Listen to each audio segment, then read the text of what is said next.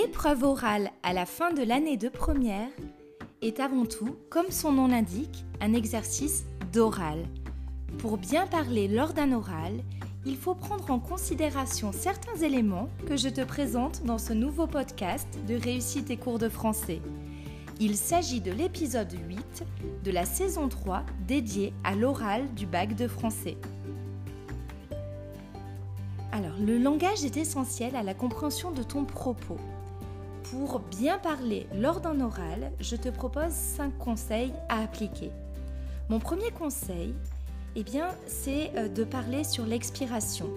Pour ne pas avoir l'air de manquer d'air, je t'invite à privilégier sur des phrases courtes. Elles donneront du rythme à ta prise de parole car la voix baisse à la fin de chaque phrase.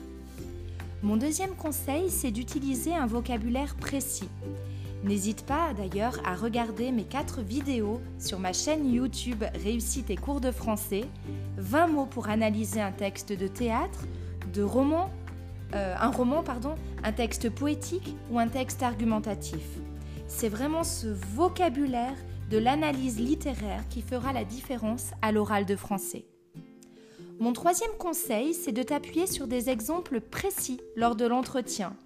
Ces exemples vont te permettre d'illustrer ton propos, vont le compléter et ils vont le rendre plus vivant et donc plus agréable à écouter.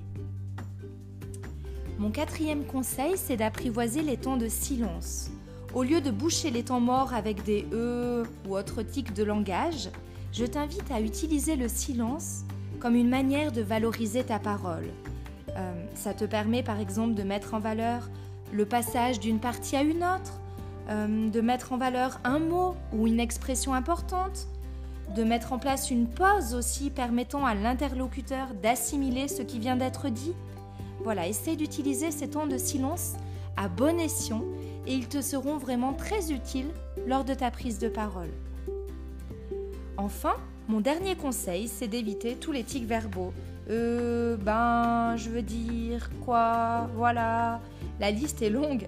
On en a tous et c'est franchement difficile de s'en débarrasser. Pourtant, le simple fait d'en avoir conscience aide à les éliminer ou au moins à les réduire. Demande à tes proches de te les signaler. Enregistre-toi, filme-toi pour bien les cibler. Ensuite, entraîne-toi à les éliminer soit en te filmant, soit en utilisant la visualisation positive pour te voir et t'entendre dire autre chose ou accepter le silence. Finalement, le plus grand secret pour progresser, c'est de s'entraîner sans cesse pour éliminer ce qui ne te convient pas et progresser dans ce qui fonctionne bien. Ne baisse jamais les bras. On ne prépare jamais un oral de jour avant. Le temps de préparation est très important pour réussir. Et surtout, les compétences que tu vas gagner lors de la préparation de l'oral de français vont te servir toute la vie, dans ta vie professionnelle comme dans ta vie privée. Voilà, ce podcast pour, euh, euh, pour t'aider à bien parler lors d'un oral est terminé. Tu retrouveras les notes rédigées de ce podcast sur mon site internet réussiteetcoursdefrançais.com. Je te dis à très bientôt pour un nouveau podcast et d'ici là n'oublie pas que la force de la littérature soit avec toi. Bye bye